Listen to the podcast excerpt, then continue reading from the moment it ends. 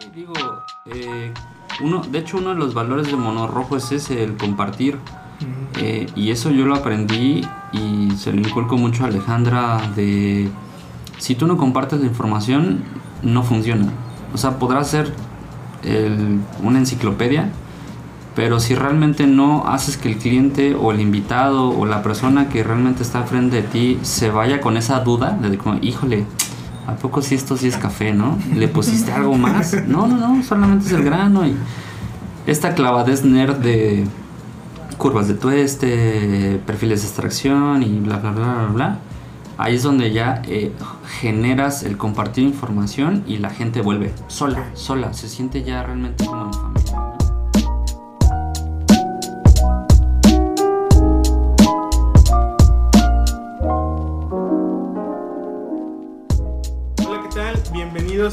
Nuevo episodio de Amber Podcast. Muchísimas gracias a todos los que nos siguen sintonizando.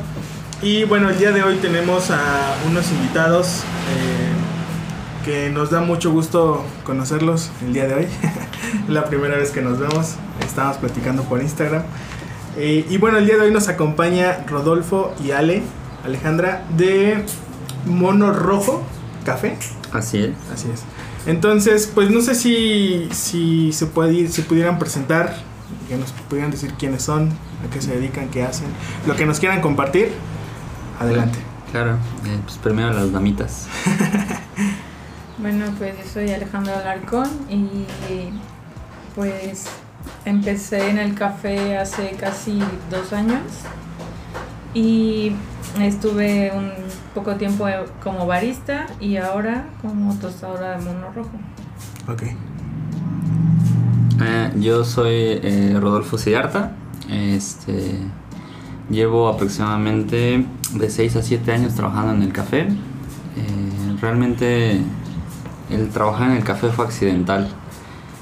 Yo estudié ingeniería civil y por ahí dijo este no es lo mío. Y a la mitad de la carrera la dejé. Y tuve la oportunidad de trabajar en algunos lugares, en dos específico- específicos lugares que pues hoy en día son monstruos, ¿no? De la industria del café de especialidad en México, en la Ciudad Ok. de México. Y este, y pues nada, digo, la pandemia hizo que cambiaran muchas cosas, ¿no? Para todos. Sí. Digo, malos, malos tiempos traen hombres buenos. Y empezamos a tostar. Realmente nuestra línea, o más yo, era barismo. Ok. Y, y fue un gusto adquirido. Y pues ahora hoy, hoy Mono Rojo es, es un cúmulo de todo. Qué chido. Ok. ¿Hace 6, 7 años empezaste? Sí, sí, sí, yo realmente empecé hace como, ya yo creo que este año se cumplen por ahí de, ah, ya se cumplieron en febrero los, los siete años eh, trabajando en- atrás de una barra o con el café en sí. Ok. ¿Y, ¿Y por qué? Digo, ¿cómo fue ese momento en donde dijiste ya no quiero estudiar ingeniería civil y Pues- dedicarme al café? Sea, ¿hubo un momento en particular o...? Sí, sí, sí, realmente fue como el, momen- el momento de quiebre que creo que todos vivimos. O sea, llega un momento donde, cierta edad donde dices, híjole, ¿qué estoy haciendo, no? Y realmente eh, yo estudiaba en eh, la UNAM, Ingeniería Civil. Ajá. Yo quería arquitectura originalmente, pero pues ya esas cosas de pase directo y cuestiones así me llevaron a, a caer en ingeniería civil. Y exactamente estuve dos años y medio y jamás hice clic con los, con los ingenieros, con los profesores, con, como, con toda esa, esa bolita de gente que está ahí. No me sentía a gusto y necesitaba realmente dinero para comprarme una computadora. Y por casualidades de la vida ahí en Facebook salió un- una convocatoria, un concurso de fotografía y pues este de una barra de café. Este, y pues yo me metí ahí para ver que el premio creo que era una mochila, un- unos cuartos de café y una prensa francesa. Yo dije, no, pues yo voy por la mochila porque la verdad estaba muy padre. Y afortunadamente no me la gané, pero conocí el lugar. eh, entonces estuvo bien chido porque la convocatoria era algo así de si eh, la foto tiene que identificarse con el lugar. Mm. Y pues yo dije, pues tengo que ir al lugar para sacar una foto. Este, un cliché, ¿no? Como de. Pero realmente el descubrimiento de, del lugar me, me encantó, ¿no? Sobre todo su concepto. Y después, eh, al necesitar esta computadora, yo ya mandé por Facebook una pregunta así de, oigan, ¿están contratando? ¿Se puede trabajar ahí? Y sí, me dijeron que sí. Y pues ya me tardé, que será un proceso de una dos semanas, envié eh, mi CV y ya sucedió la magia de empezar a pasar las entrevistas, a conocer la gente. Y fue muy curioso, ¿no? El entrar a eh, como daño colateral, yo digo, ¿no? Al café de especialidad. Qué chido. Así me apasionó. Excelente. Y tú, Ale, dices que hace dos años, ¿no? Empezaste. Sí, en este yo eh, en realidad soy abogada. Ok. Eh, estudié en la UNAM. Y pues yo originalmente soy de Chilpancingo y el hecho de tener que estudiar en la Ciudad de México me hizo cambiar pues muchas cosas, ¿no? O sea, mis papás han sido personas que toman café desde mucho tiempo y cuando yo estaba pues viviendo con ellos siempre había café y el café era riquísimo en la casa. Ya cuando me mudo a la Ciudad de México, cuando me doy cuenta que el café no aparece mágicamente, sino que lo hacía mi mamá, Ok. o sea, digo, ok, este, necesito tomar café, no tengo café.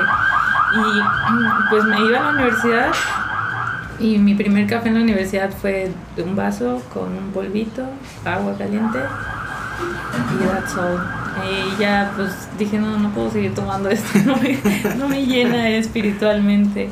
Entonces había una barra chiquitita, de, bueno, había un local chiquito ahí en la universidad, en la UNAM. Y yo pasaba por ahí todos los días que iba a la escuela y decía, es que huele muy bien, es que huele muy bien. No, pero mi papá me ha dicho que aunque huela muy bien, a veces no sabe muy bien, que mejor no. Y yo no iba, entonces estuve como dos semestres sin, Sin sin, po- sin probar café, así como de, híjole, no, pues no, no confío. Hasta que dije, no, ya, ya ha sido mucho tiempo, tengo que ir por un café ahí. Y pues resulta que era café de especialidad. Pedí un capuchino, me dieron un vaso chiquitito, me cobraron y así como de, pero está chiquito. Pedí el grande. Sí. Y, de- y después me empecé a hacer amiga de, de estos chicos que me atendían y yo les dije, oigan, es que pues yo siempre he querido tener un café y yo este, quiero aprender y Mm. como que eran muy celosos de lo que ellos sabían y no me querían Ah, enseñar. ok. Decían, no, pero tú, tú estás estudiando para abogada, tú qué necesitas del café. Y yo puse el café. y ya, pues este, así fui como conociendo el café de especialidad. Recuerdo que mi primer café fue de Estela. Ah, ok. Sí, Qué chido. Me llamaba mucho la atención que decía el perfume del universo. Y yo decía, ay, qué padre. Sí. y pues yo siempre tuve la inquietud desde muy chica de tener una, una barra de café o una cafetería, porque mi abuela y yo íbamos eh, los domingos a una cafetería ahí en Chilpancingo. Ok.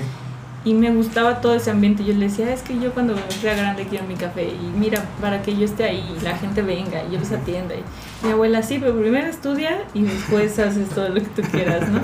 Entonces siempre se quedó como esa inquietud por, por el café. Y hasta ahora que me atreví ya así de decirle a mi familia, no, ya no voy a ejercer como abogada, entonces voy a hacer esto. O sea, ¿no? está, están full time en Sí. el café. Ah, Sí. qué chido. Y este. ¿Y cómo nace esta marca? O sea, ¿en qué momento nace? ¿Cómo nace? ¿Por qué el nombre? A mí me llama mucho la atención el nombre. Este. ¿Cómo, cómo fue ese proceso? Pues eso es culpa mía, porque como en este trabajar ya como barra tras barra, empiezas a conocer a personajes importantes atrás de este medio, a personas muy apasionadas, eh, todo tipo de... Yo siempre digo que eso es lo que me atrajo mucho, ¿no? Que, que no solamente hay baristas, sino hay un montón de gente atrás de eh, mercadólogos, este, fotógrafos y qué sé yo, abogados, ¿no? Abogadas. Este, en, en ese lapso yo empecé a conocer como ya muchas marcas, eh, desde, no sé, nombres de animales, nombres de que no tienen ni sentido ni forma, pero todos terminaban con café, ¿no? Mm. Entonces siempre era como eh, perenganito café, este, café no sé qué. Y yo le decía a Alejandra, es que, ¿por qué, no? O sea, ya el, el insumo está ahí. Habrá mucha gente que por marketing me dirá, es que tiene que llevar el nombre para identificarlo. Y una de las cosas que más me gusta hacer a mí es como pues, eh, ser necio, ¿no? Ser rebelde en esas cuestiones. Mono rojo fue una de las palabras que me atrapó. Me atrapó porque buscando como ahí en, eh, en la web, pues como te decía, ¿no? Todo era café, café, café, café. Y de repente hay una idea ahí simple que empezar a tostar para mí fue como un proceso literal, como un primate, yo así lo digo, ¿no? O sea, de que empiezas a descubrir el, el insumo. Yo ya, obviamente cuando estás como inmerso en este mundo del café, lees artículos y ay, este, habrá ciertas personalidades que te dan curvas de tueste y obviamente eh, en este caso mis dos jefes eh, anteriores eran tostadores. Entonces ya vienes empapado mucho de este, de este asunto, ¿no? Eh, pero bueno, retomando como este tema del por qué mono rojo, realmente fue, yo no quiero que lleve la palabra café. Que realmente la marca tenga un nombre, casi casi un nombre propio, así como un bodoque y decirle, tú te vas a llamar mono rojo. Y creo mucho esta, esta obviamente ya después se volvió muy... Eh, las personas como siempre se nos viaja a la mente. Y hubo ya un amigo dijo, claro, es por la teoría de 101 monos, ¿no? Y es como, ah, este, no. Sí, o sea, en este rollo realmente siempre he contado eso, ¿no? Pero realmente así, simple, simple y muy fácil. No quería que llevara la palabra café. El nombre se me hizo muy fuerte. Otra de las cosas que me gustaba mucho era la etiqueta original. Esta no lo es. Es este eh, negra con rojo. Ah, que es como 3D, ¿no? Bueno, ah, esa es la, como la edición especial, ah, ¿no? De café es como un poquito ya de mejor calidad. Este, pero así la base era como negro y rojo. Y obviamente dando este eh, me encanta la Coca-Cola. Entonces yo decía, Coca-Cola tiene la mejor imagen, ¿no? Rojo y negro. Y yo dije, pues ¿por qué no? ¿No? Es algo que a mí me gusta. Mucha gente me regaña por eso, ¿no? Y más ella. Ya no tomes Coca-Cola. Pero eh, creo que eso, esa parte, esos gustos, medianamente te van llevando a, crear algo propio, ¿no? O sea, realmente todo nos inspira y como te decía, soy muy rebelde en esas cuestiones y, realmente la marca, esa etiquetita que ahorita trae, también fue ahí un golpe que no contábamos, ¿no? Y Alejandra te puede contar porque realmente ella lo investigó. Ok. Pues esa etiqueta tiene mucha historia fue la imagen de un café en Estados Unidos, que fue el primer café que se enlató. Y que se empezó a vender pues en diferentes estados. Se llama... Es, es Jules. Jules and Crack. Jules and Crack. Este esto surgió por dos socios, ¿no? Y pues ellos necesitaban, bueno, realmente comercializaban como semillas, chocolates y mm. esas cosas. Y dijeron, ¿por qué no vamos a hacer el café, no? A comercializarlo. Y empezaban con, esta marca, pero nosotros, nos, como ya estaba esto del nombre de mono rojo, pues al buscar mono rojo algo en, en la web, pues empezaron a salir estas estas, estas imágenes. Y a mí lo que más me gustó fue que es como un, como un trío donde está el mono conociendo o bueno viendo el café y dice huele como café it smells like ah, coffee. y después hay otra imagen que dice it tastes like coffee es como ah, café. Y la última es it's good coffee ah, y buen café. Entonces eso a mí me encantó. Ah, más que la imagen original, este, negra con rojo, que esa no me gusta. Me gusta más esta. Esta se me hace como con más feeling. ¿Tienen las tres etiquetas entonces? Ah, ok. Sí, realmente esas ya las ponemos más de regalo. Ah, eh, en este caso, por decir, los que están a la venta sí salen con la etiqueta roja o negro o la 3D. Y los que normalmente siempre regalamos son con estas etiquetas. Eh, precisamente porque eh, chistoso, el monito es rojo, ¿no? O sea, como café rojizo. Hubo muchas cosas, ¿no? Que nos hicieron que la marca tuviera ese sentido y forma. Y obviamente hay muchos, eh, así como hay gente que le encanta, hay muchos detractores, ¿no? De ¿por qué mono rojo, no? O sea, eso no, no suena bonito. Pero pues ya, o sea, vamos más allá de eso. Realmente lo que nos interesa mucho es el grano como tal. Sí, no, y además, bueno, digo, tomando como, como referencia el nombre, creo que el nombre sí se te queda mucho. O sea, sí es como Ah, sí, mono rojo. Porque, por ejemplo, hay otras marcas, por ejemplo, como Amber, que a veces es un poquito complicado recordar o se confunden, ¿no? Entonces creo que mono rojo, como tú dices, es como fuerte. Este, de hecho, en la semana estaba googleando que, o sea, dije, bueno, este, este monito de dónde es o por qué. Vi que es como de Sudamérica, le dicen el aviador. Este, entonces, es una palabra fuerte que se puede recordar muy bien, creo que eso está muy chido. Este, pero comentabas ahorita, lo importante es el grano, ¿no? Bueno, es parte, ¿no?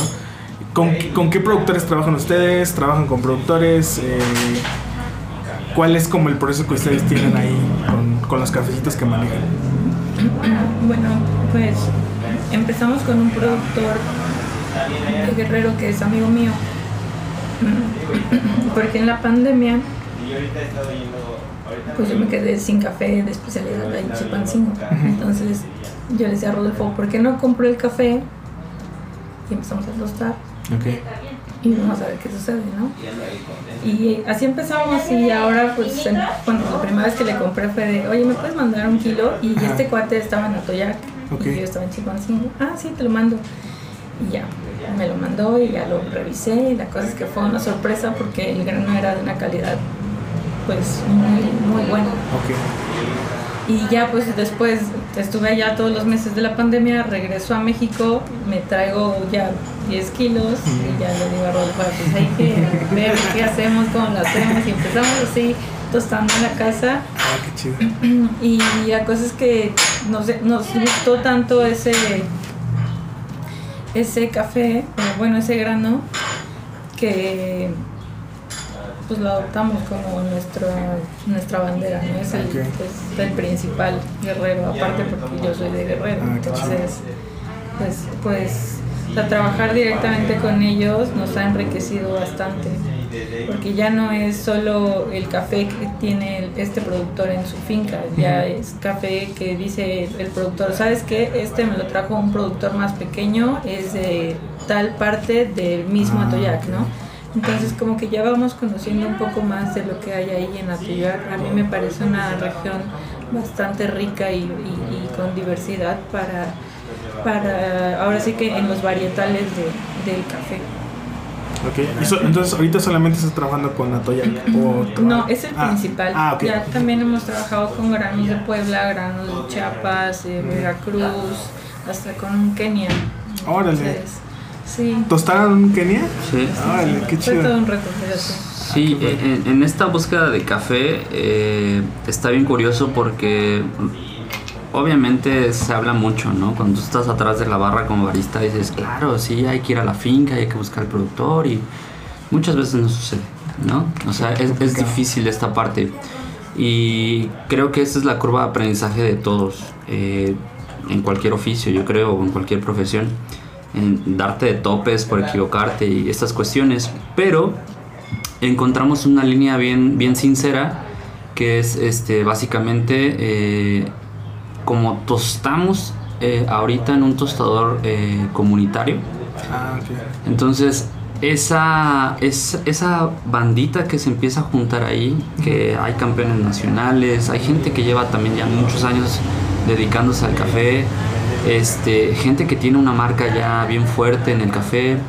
Entonces, esta misma bandita o esta comunidad eh, empieza a pasarte productores, ¿no? Y te empieza a decir como, oye, este está padre, ¿no? Eh, habrá gente que también te diga como, no, este es mío, ¿no? y está chido, porque realmente eso es como, eh, alguien lo dijo, creo que es este Florentino León, que me dijo que a veces vas buscando este cobre y te encuentras oro, ¿no? Ah. Y, y en ese proceso, eh, nosotros como pues, ya compradores en verde. Guerrero realmente llegó solo. O sea, realmente podemos decir que nos adoptó él a nosotros. Pero ya cafés como pues, Chiapas, Oaxaca. Oaxaca fuimos, tuvimos que ir hasta Pluma Hidalgo, Calendaria, Pochutla a buscar granos. Y nos fuimos a Mazunte. Candelaria. a Candelaria. Can- bueno, como se diga. Este.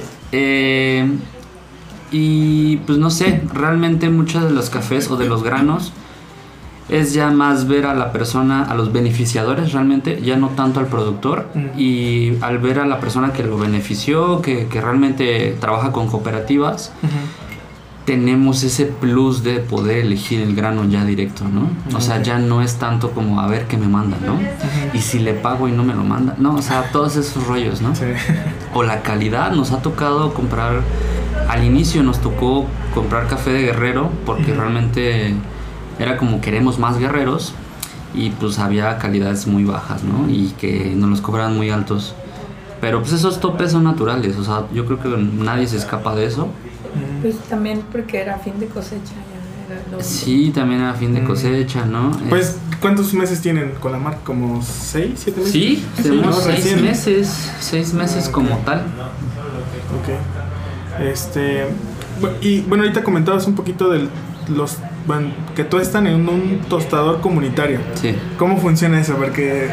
O sea, es como llega la banda, lo rentan, es de alguien, se los presta. Sí, eh, la barra se llama Brown Caffeine Lab. Eh, realmente está ahí en la colonia Roma. Ajá. Y el proyecto originalmente, yo tengo entendido que era de ellos. Como ser como barra y tostadora. Pero pues tú sabes que la pandemia hizo que cambiaran muchas cosas. Ellos ya traían como una línea de gente que le encanta el café. Tú puedes llegar a su barra y pues, casi casi meterte, ¿no? A la barra y obviamente con el conocimiento previo. Sí. Porque pues, realmente las personas que están ahí, que son Mike y Cristian, eh, son muy apasionados y saben mucho de café. Pero realmente, como te digo, ellos crean su comunidad y les encanta estar hablando de café y, y promocionarlo. Ahí es donde nace realmente mucha gente que no tiene un tostador, que no puede costar un tosteador, o que no puede costar, costear un un tostador. tostador. Espero que se evite eso. Este. eh, y pues ya realmente ahí es donde yo le digo a Alejandra, oye, eh, estamos tostando muestras de 100 gramos, 150 en la casa en una ollita de peltre. Órale, cool. Empezamos a limpiar, empezamos a seleccionar. eh, tenemos ahí algunos métodos en casa que realmente son de Alejandra. Este, y sabe bien, pues hay que saltar a, a ir con Brown. Y realmente está muy padre porque te digo que hay mucha bandita que tiene mucho conocimiento y que nosotros empezamos a tostar con lo que creíamos que sabíamos. Entonces Brown lo único que hizo es hacer una comunidad más grande y empezarte a pasar tips y yo hago esto, yo hago aquello y pues realmente ya cada quien tiene su sazón, entonces por eso creo que no es competencia. ¿no? Entonces sí, Brown, eh, Brown lo único que hace es ponerte horarios, ponerte una cuota por kilo. Ok. Hay gente que ya tuesta demasiado, entonces ya les ponen como, parece que por mes, Mensualidad. ajá, Ah, mensualidades. ok. Entonces está, está muy bien organizado. Ajá. Ya si te vas como al purismo, pues sí, también el tostador a veces ya necesita como más cuidado. Este, hay mucho, es un tostador de 5 kilos. Ok. Nosotros normalmente le agarramos a 3 kilos. Hay gente, 3 kilos y medio. Nosotros así tostamos. Hay gente que le mete más. Entonces el tostador realmente se ha vuelto una herramienta para todos. Pero sí, sí hay ahí sus... Este... Cada quien lo interpreta como quiere. Ok, está muy chido. No, no sabía que existían esos. Y más porque, por ejemplo, cuando nosotros iniciamos, eh, pues aquí en Cuernavaca, comparado de Ciudad de México, que posiblemente hay muchos, muchos tostadores, muchas barras, pues aquí en Cuernavaca no había nada, ¿no? Entonces fuimos a preguntar quién nos, quién nos prestaba o nos rentaba un tostador aquí y la verdad es que no, la- es- todavía sigue un poquito la vieja escuela en donde pues es mío y no te lo presto, ¿no? Claro, sí, sí, sí. Y tuvimos que llegar hasta Tlayacapan, que está como a una hora de aquí. Encontramos ahí un, un- buen amigo ahora. este, que nos renta su, su tostador y ahí también nos tocó, nos tocó aprender, pero mira, qué, qué chido que, que pues hay banda que se, que se rifa y está dispuesta a compartir también, ¿no? Tanto conocimientos Ajá. como pues hasta mismos productores, ¿no? Como comentaba. Sí, está sí, chido. sí, digo, eh, uno, de hecho uno de los valores de Mono Rojo es ese, el compartir. Eh, y eso yo lo aprendí y se lo inculco mucho a Alejandra de si tú no compartes la información no funciona. O sea, podrás ser una enciclopedia, pero si realmente no haces que el cliente o el invitado o la persona que realmente está frente de ti se vaya con esa duda de como, híjole, ¿a poco si esto sí es café, no? ¿Le pusiste algo más? No, no, no, solamente es el grano y esta clavadez nerd de curvas de tueste, perfiles de extracción y bla, bla, bla, bla, bla. Ahí es donde ya eh, generas el compartir información y la gente vuelve sola, sola, se siente ya realmente como en familia, ¿no? Ah, qué chido. Este, ahorita actualmente Mono Rojo solamente tuesta. ¿Tien- ¿Tienen barra? ¿No tienen barra? ¿Dónde está su cafecito ahorita? ¿Cuál es el plan? no hay plan todavía. Será sorpresa. Espérenlo. No, no, no, En o sea- los mejores cines. Está súper chido porque vas a tener la, la primicia mundial. Ay, qué chido. Este, estamos a nada de abrir ya nuestra propia barra. Eh, después de ya todo este recorrido. Eh, yo no puedo decir que es mucho o poco, pero se llama Victoria. Victoria es una barra literal de especialidad donde ya eh, podemos presentar como tal a Mono Rojo. Que realmente la idea original era presentar Victoria y después Mono Rojo. En la pandemia nos hizo hacerlo todo al revés.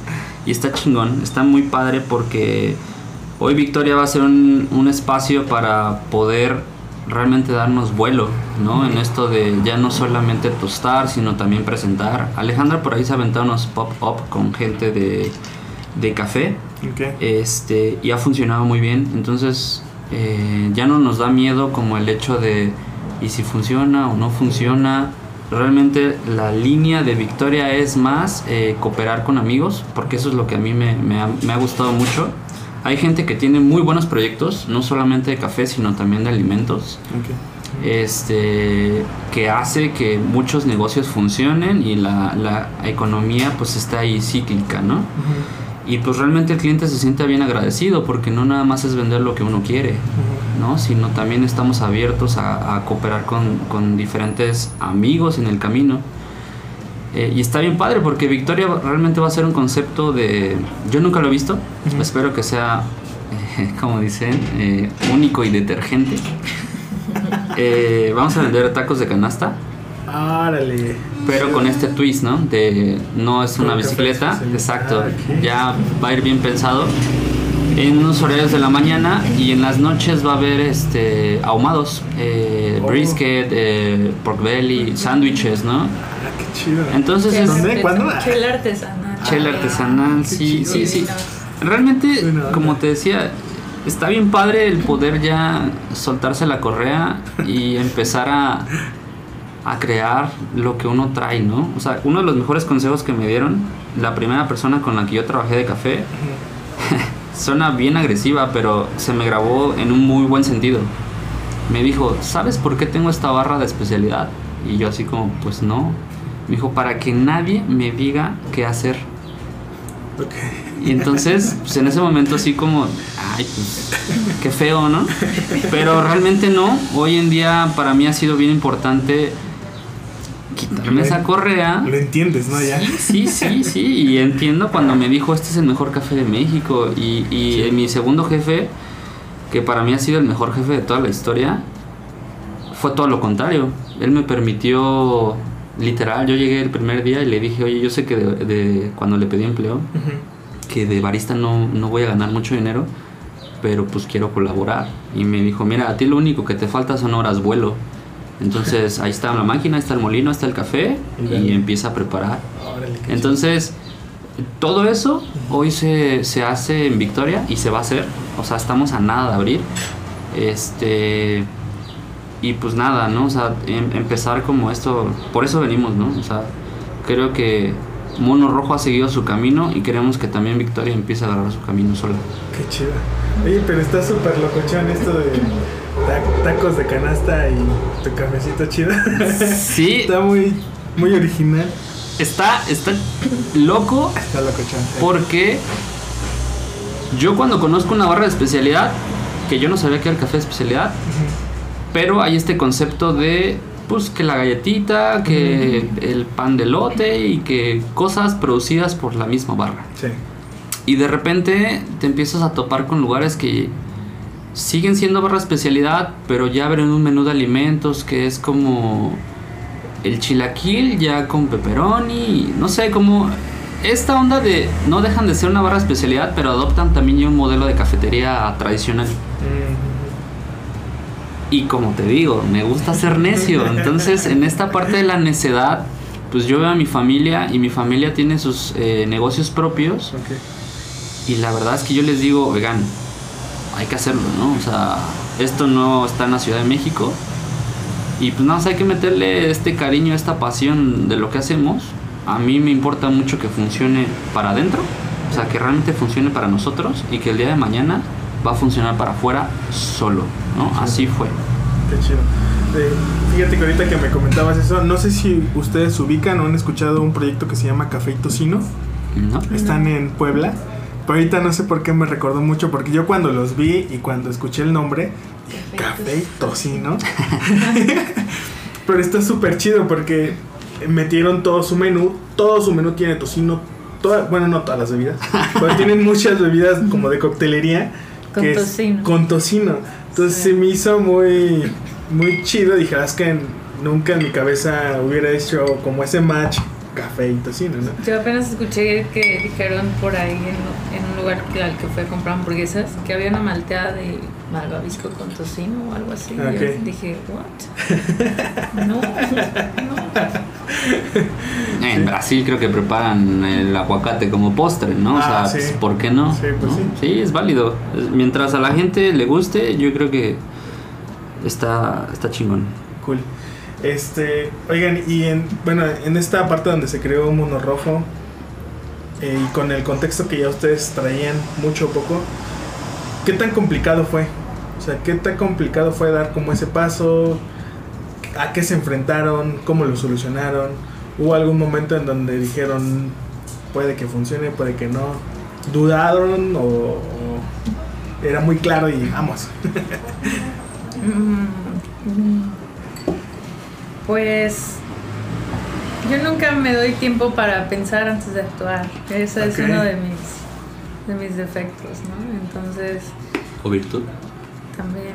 Entonces yo le dije a Rodolfo, ya hay que tostar. Y él dijo, no, es que nos falta experiencia. Es que no, que no sé qué, que los escalones, que bla, bla, bla.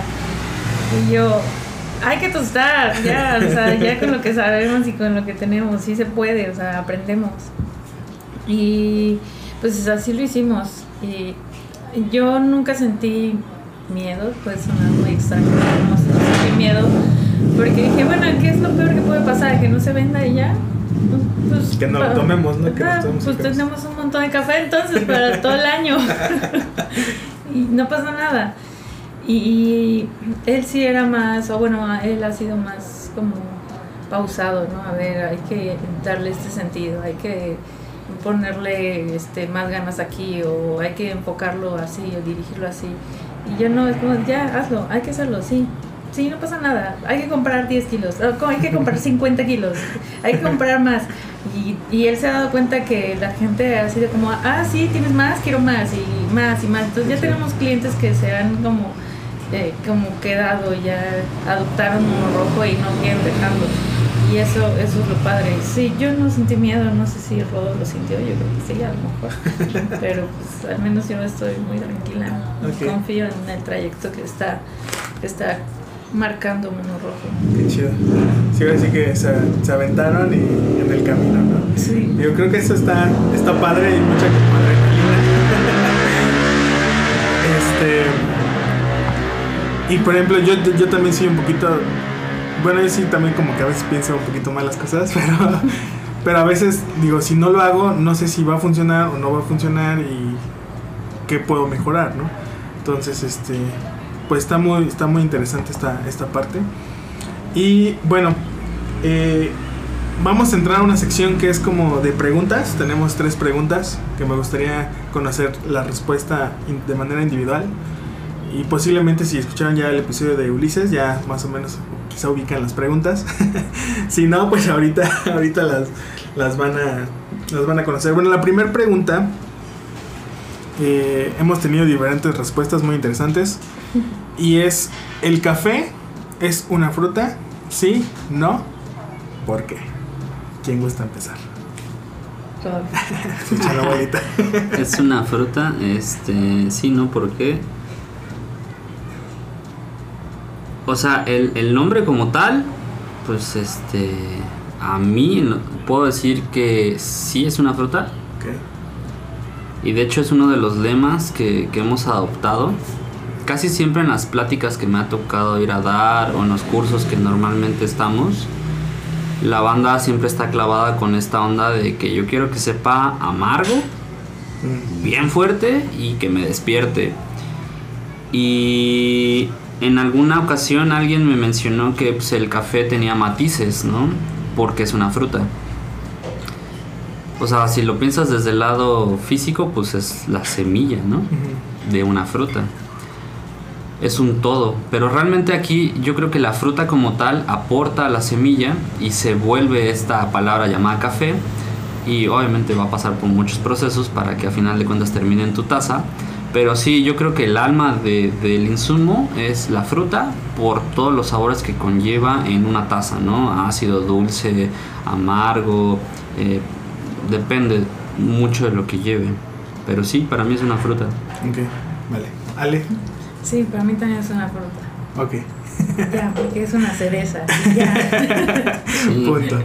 Vale. Ok, siguiente pregunta. Este, dentro de los proyectos que ustedes conocen, siguen, ¿a quién nos podrían recomendar que está haciendo un buen trabajo o que ustedes quizás hasta algún momento admiran o siguen? Ya sea una persona, marca, lo que sea. Tiene que ser de café. Si es de café, sí, si no, también puede ser, puede ser de otra cosa, pero también que nos compartas por qué. Pueden ser de tacos de canasta. De tacos de canasta, sí. Este, pues de las personas que veo que tienen bastante punch y, realmente lo están haciendo con dedicación, o sea que realmente su trabajo vale mucho la pena, es Imperial Coffee. Eh, Imperial Coffee es de Christian, exactamente, de un amigo que también es tostador, que también inició como barista, que también lleva muchos años haciendo eh, café en serio. Creo que ese es un lema de una marca. Café en serio. sí. Este, café rico. Eh, él realmente sí tiene un negocio ya muy establecido como marca Imperial Coffee. Y la verdad lo que hace él, él, es sí meterle mucho a la calidad del grano. Él sí, mis respetos. La, la verdad es que lo hace muy bien. Y por ahí eh, me gusta mucho lo que hace porque yo empecé a trabajar con él antes de yo tostar. O al, casi casi al mismo par, iniciamos juntos. Florentino León. Eh, que por ahí tiene. Ya no le entiendo a su marca. Primero se llamaba Paramesia y ahora se llama Cafetino o Florentino, no sé. Entonces estaría chido que ahí este, podíamos platicar o se podía platicar con él. Sí. Porque yo empecé a comprar, o sea, empezamos a tostar casi, casi, yo creo que nos llevará unas semanas de diferencia. Él ha sido campeón nacional de Bru y, o sea, ver a alguien que en su momento yo lo vi en las competencias y ahora lo veo todos los días y, pues, llevarnos ya pesadito, hace que pues, nosotros nos sintamos muy cómodos con sus proyectos porque los vimos nacer igual que ellos nos vieron nacer. Eh, no sé, Alejandra, ¿tienes a alguien? Yo justo había pensado en Imperial Coffee. De, café, bueno, que no es de café, hay unos amigos, eh, es una pareja, él se llama Ichiro, es japonés, y ella se llama Varia. Eh, ¿Y por qué te los menciono? Porque realmente ellos se dedican a hacer eh, comida japonesa. Tradicional. Tradicional japonesa, o sea, lo que tú pruebas en Japón, ahora lo estás presentando aquí en México pero eh, lo que yo vi cuando nos dieron, o sea, literal, ellos nos dieron a probar así como, oigan, nosotros trabajamos para restaurantes muy grandes, o sea, grupos así pesadísimos en la cocina mexicana. Y hoy se independizan como monorrojos, o sea, literal así de que la pandemia los hizo trabajar igual que nosotros. Nos presentan su proyecto que son onigiris, Se llama Omosubi. omusubi, Omoshui. omusubi. Ok. Eh, y de repente lo pruebo con un café y digo, "Güey, esto está brutal. Sí. O sea, a pr- probar un onigiri, eh, me encantó uno que era este de ajonjolí tostado. Y lo probé con un- una forma de café que se llama Japanese Iced Coffee, eh, que por casualidad también se llama así como japonés, eh, que es un café frío. Y dije, esto está brutal, ¿no? Y ellos van a estar colaborando con nosotros en Victoria, precisamente por este match, que el café no nada más es una taza, ¿no? O no nada más es un sifón japonés, ¿no? Eh, sino es un todo. O sea, realmente, como te decía, está muy loco, tacos de canasta, comida japonesa, comida gringa, que son los ahumados. Pero ese proyecto, a mí en lo personal, me recuerda mucho a Mono Rojo, ¿no? O sea, hay mucha pasión atrás de... eh, no, no conozco a nadie más. Pero, per- per- perdón, ¿e- ¿ellos están, ya tienen como su, su espacio o están como... Es el mismo concepto de Mono Rojo, vendemos Sí. a través de Instagram. Ah, chido. Este, y literal, ellos van y te lo dejan en su bici. Varia es la, la con la que nos ha tocado platicar más. Y, y Chiro eh, nos compró café, porque también la cultura del café en Japón es fuertísima. Obviamente son otros tuestes. Y este batallar, o sea, los menciono a ellos porque ellos consumen café de otras marcas, ¿no? O sea, sí puedo decir marcas. Sí, sí, ah, sí. ok, o sea, consumen Buna, le compran a Quentin, le compran a, a muchas marcas, ¿no? Ah, y en este eh, como trayecto encontrarnos así de casualidad porque trabajamos realmente mu- muy juntos y probaron el café, les gustó. De repente es como, oye, ¿de dónde es, no? Ah, pues yo, yo lo tuesto, mi marca se llama así, y de repente es como, oye, ¿me puedes vender un cuarto? Sí, adelante. Entonces por eso los menciono, porque también están muy empapados de esta onda de la cultura, de la gastronomía, del café. Y hoy mencionarlos me hace, eh, eh, eh, retomando esta pregunta que decías de cuáles son las trabas que nos encontramos, fue eso, ¿no? De, yo hice un Instagram porque realmente era la herramienta que teníamos a la mano. Ellos no tenían Instagram. Y de repente lo hicieron y es como de, ay, bueno, sí nos jaló gente, ¿no? O sea, sin querer, ha sido muy parecido a Mono Rojo. Chido. Pues a ver si, el- si un día los visitamos, ya que esté Victoria. Sí, claro que sí. para probar los Claro que sí. Este, ok, siguiente pregunta, más fácil. Eh, bebida preferida con y sin café. Rayos, no Bueno, está nada no fácil. está tan fácil. La tuya, Coca-Cola. sí, sin café, yo creo que la coca tiene cafeína, o sea que ahí es un juego. sí. Este. No, realmente le he tomado mucho a- a cariño a como todo lo, el trabajo de los demás. En este caso la mixología me gusta mucho. No la preparo, ni de chiste, porque no es mi rama. Pero pues de repente sí me gusta mucho eso. La cerveza artesanal me encanta. Ok. El vino medianamente le empezamos a agarrar el gusto. Pero realmente sí es mucho de probar como bebidas. Más que alimentos, bebidas. Y en café, eh, yo creo que hoy como tostador te puedo decir que me he enamorado del espresso. Chido. ¿Por qué? Pues porque sí, ahí, ahí te desnuda, ¿no? Realmente Sí. tu tueste. Pero si yo voy a una barra, normalmente siempre pido un cappuccino. Ok. O sea, es como mi bebida eh, que me hace sentir bien. Cool. Sí, la mía también. Mi favorita es el cappuccino. El y sin café, del vino. El vino. Ujú. Ok, va. Este. Bueno, ya casi por terminar, para cerrar este episodio, No. eh, me gustaría hacer otra pregunta más. ¿Sí? Eh, dentro del café de especialidad, ¿qué perspectiva tienen ustedes acerca de este concepto o este movimiento aquí en México? ¿Y qué es lo que está haciendo Mono Rojo para ser parte de?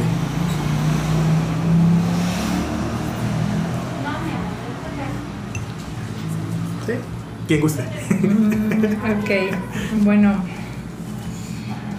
Yo creo que lo más importante de Mono Rojo es compartir, ¿no? O sea, hacer comunidad, eh, sumar, el no tenerle como miedo al que dirán y si de todos modos lo dicen, acercarte incluso con esas personas y decir, a ver, ¿y por qué no compartir? ¿Y por qué no enseñar? ¿Y por qué no este, trabajamos juntos?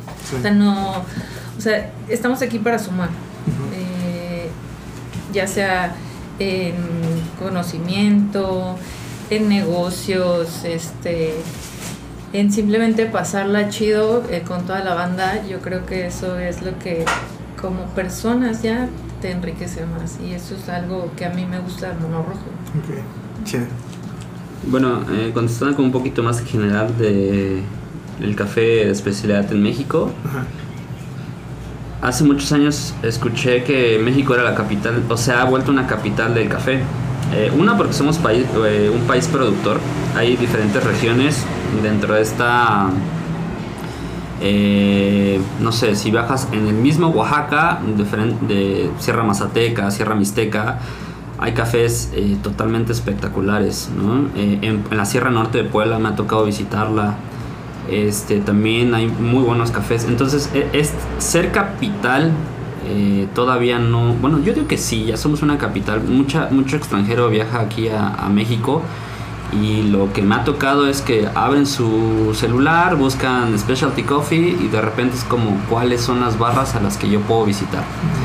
Eso para mí es sí una responsabilidad como monorrojo porque casualmente nos hemos encontrado con amigos y con gente que no nos conoce que de repente nos dice, oigan, eh, ¿por qué seleccionan el café? ¿Por qué catan el café? O sea, como todos estos procesos que deben de ser ya eh, muy fijos para tener un café de alta calidad. E, el hecho de hoy empezar, de hecho tenemos nada de empezar a colaborar con, con, diferentes puntos, ¿no? O sea, que ya Mono Rojo no se vende como en Instagram, sino ya hay varias barras que tiene nuestro café. Y nos ha tocado que la información del café es tan ambigua, o sea, que realmente todo el mundo lo interpreta como cree pero sigue las reglas, sigue los parámetros. Entonces creo que Monorrojo, esa responsabilidad que tiene hoy con México ser una capital del mundo en el café, es que no tiene que haber ninguna diferencia si tú hoy tomas un, un cappuccino hecho con mono rojo en Oaxaca o en Chihuahua o en Puebla y que el día de mañana eh, una de las cosas que nos gustó mucho es que trabajamos eh, con muchas familias, ¿no? Hay una familia sueca que nos dijo, oye, queremos llevar este café a Los Ángeles porque no hay nada que se parezca a esto. Y es el mismo compromiso aquí en la Ciudad de México como en Los Ángeles, tener esa calidad.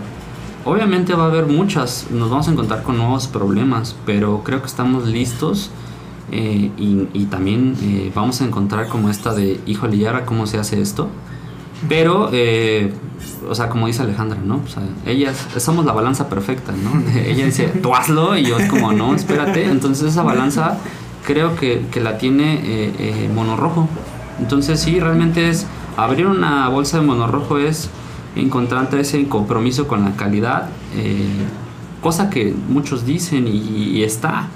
Ahora lo importante es que el paladar te lo diga, ¿no? O sea, que tú llegues.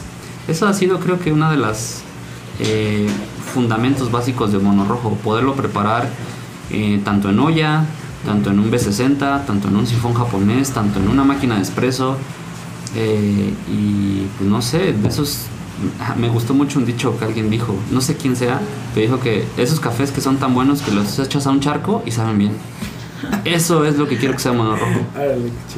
y esta responsabilidad que dices, pues yo creo que es de todos, ¿no? O sea, al final del día, como dices, deberíamos tener esa, ese mismo compromiso por la calidad y la consistencia, ¿no? Que siempre que vayas, pues puedas encontrar consistencia, que posiblemente a veces está complicado, en Esa consistencia, tanto en el tueste como pues para el personal de detrás de la barra, ¿no? Que pueda preparar algo bueno con lo que ya. Sí, yo se lo digo mucho a la gente de, oye, ¿por qué cuando vas a comerte una sopa no te la comes salada? O sea, así como dices, oye, quiero que mi sopa sepa bien o cuando vas a echarte unos tacos, no pides como, oye, dame así una salsa súper picosa que ni te los puedes comer. ¿Por qué no pides eso? ¿Y por qué en el café si lo pides súper quemado?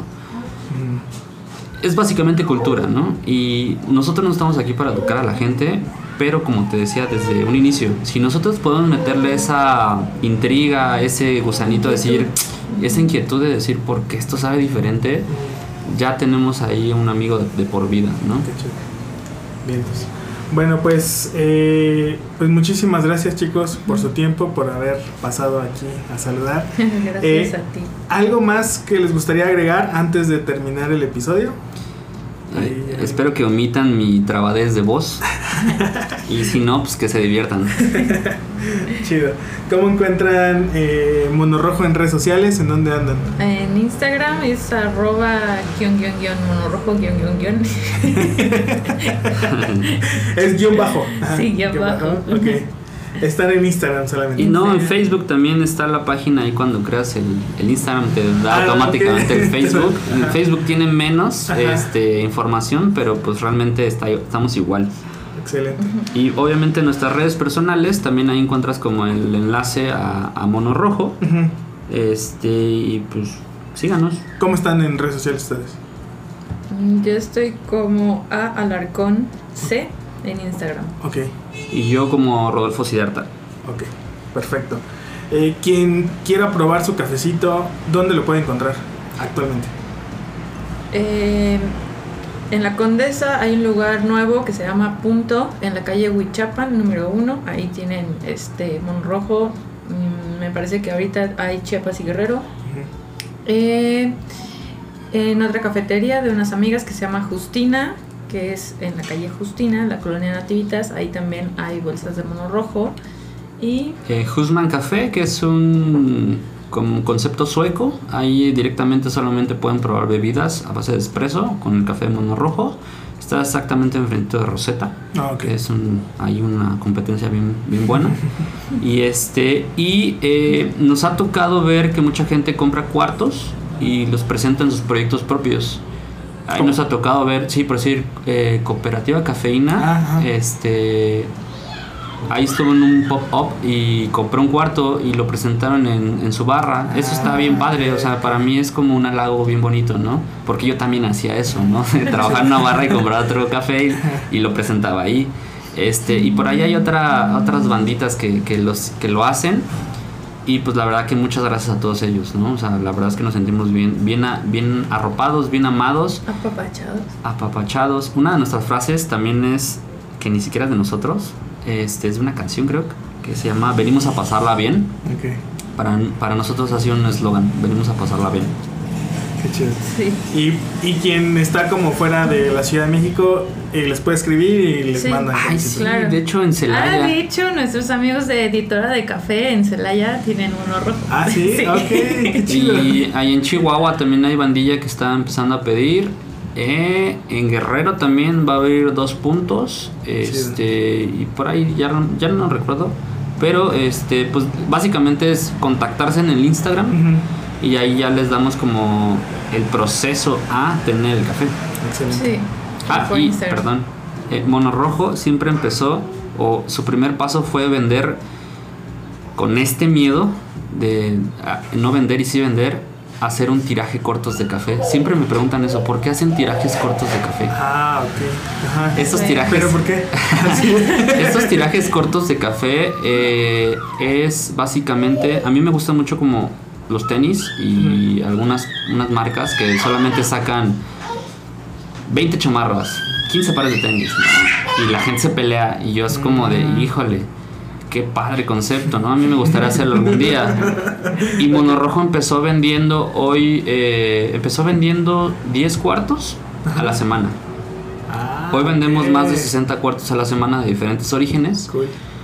Y, y realmente es así literal, de que publicamos en la red social, hay solamente 20 cuartos de Oaxaca, proceso tal, tal, tal, tal, Ajá. notas tal, tal, tal. Es, la siguiente semana sale una geisha de Veracruz. Mm, Y, y y literal van a salir 20 cuartos, o sea, como de los diferentes orígenes que tenemos, sacamos esos tirajes cortos ok. para que realmente esa calidad se quede con gente de un cuarto, ¿no? O sea, que la gente diga, yo quiero un cuartito. Y realmente trabajar el otro concepto, que es ya trabajar con barras. Es como de, oye, pues yo también lo quiero, pero quiero el kilo, ¿no? Entonces, eh, así nació Mono Rojo. Hoy sigue su camino y pues nosotros no nos negamos a eso. Eso es un punto importante que ya está aclaradísimo, el por qué vendemos tirajes cortos, ¿no? Órale, entonces, por ejemplo, si nada más sacaron 20 y la gente llega y ya no alcanzó, ya. Pues ni modo. ¿Y no vuelven a salir? Eh, no. ¿No? No. No, porque realmente sí cuidamos. mala onda. sí cuidamos mucho esa parte de comprar un cafecito ahí que, que realmente valga la pena. Sí. Sí, es cuidar mucho la calidad de eso, de tirajes cortos, nos, nos permite cuidar un montón la calidad de, de lo que estamos ofreciendo. Qué chido. Y, y más que por ser como, perdón por la palabra, mame, es... eh, no- nos, nos costó mucho trabajo llegar a aprender a tostar con esa calidad y de repente cuidar esos cuartos es como decir, queremos que la gente se lleve lo mejor de nosotros. Y funcionó. Qué chido. Bueno, pues ya saben, entonces, busquen rápido. Sí. Manden mensajito rápido cuando publiquen. Sí. Bueno, pues muchísimas gracias chicos nuevamente, es un gusto conocerlos. Gracias y pues cuando quieran, aquí está su casa, aquí está su espacio, aquí está su barra. y pues nos vemos en el siguiente episodio. Bye. Bye. Chao, chao. Listo. Oye, dijiste groserías y mamá lo va a escuchar. A este, perdón. una.